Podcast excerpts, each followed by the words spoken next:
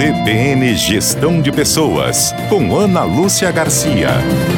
Olá, ouvintes da CBN. Hoje nós vamos falar sobre Quiet Ambition, que é um tema que eu li num site de gestão e achei bem interessante compartilhar essa nova tendência com vocês fez menos pessoas querem ser líderes. Um estudo recente da plataforma Pfizer identificou que apenas 38% dos profissionais têm algum interesse em ocupar postos de liderança um dia. E isso acendeu o alerta de várias empresas que já andam bem preocupadas com a sucessão pois liderar atualmente não tem sido muito saudável. A pressão e o estresse da função sobre a saúde foi citada como principal motivo para rejeitá-la.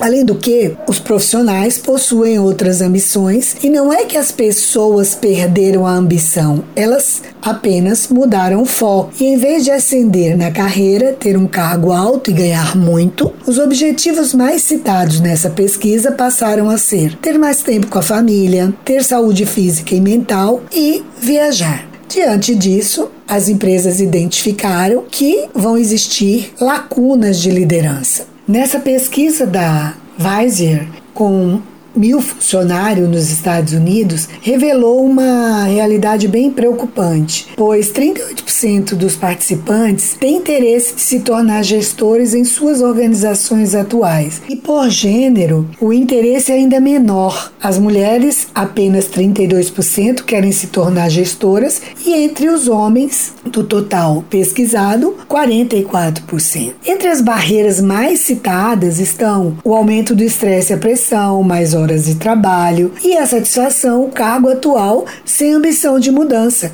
Por falar em ambição, ela existe, como foi falada, mas com outro foco, que é passar tempo com a família, com os amigos, estar física e mentalmente saudável e viajar. Essa tendência ela gera reflexões sobre a escassez futura de líderes nas empresas. Com a recusa de assumir cargos de gestão, as organizações enfrentam um cenário crítico de sucessão. E a solução passa por repensar estratégias, tornar lideranças mais flexíveis e dialógicas e evitar sobrecarga cargas, além de oferecer salários atrativos e proporcionar capacitação contínua. O segredo está em harmonizar as diversas frequências de ambição. E aí, como sua empresa vai se preparar para essa nova visão? Eu sou Ana Lúcia Garcia, consultora em gestão de pessoas e coach. Esse foi o nosso tema de hoje. Até a próxima coluna.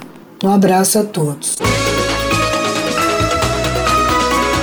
CBN, CBN Campo Grande.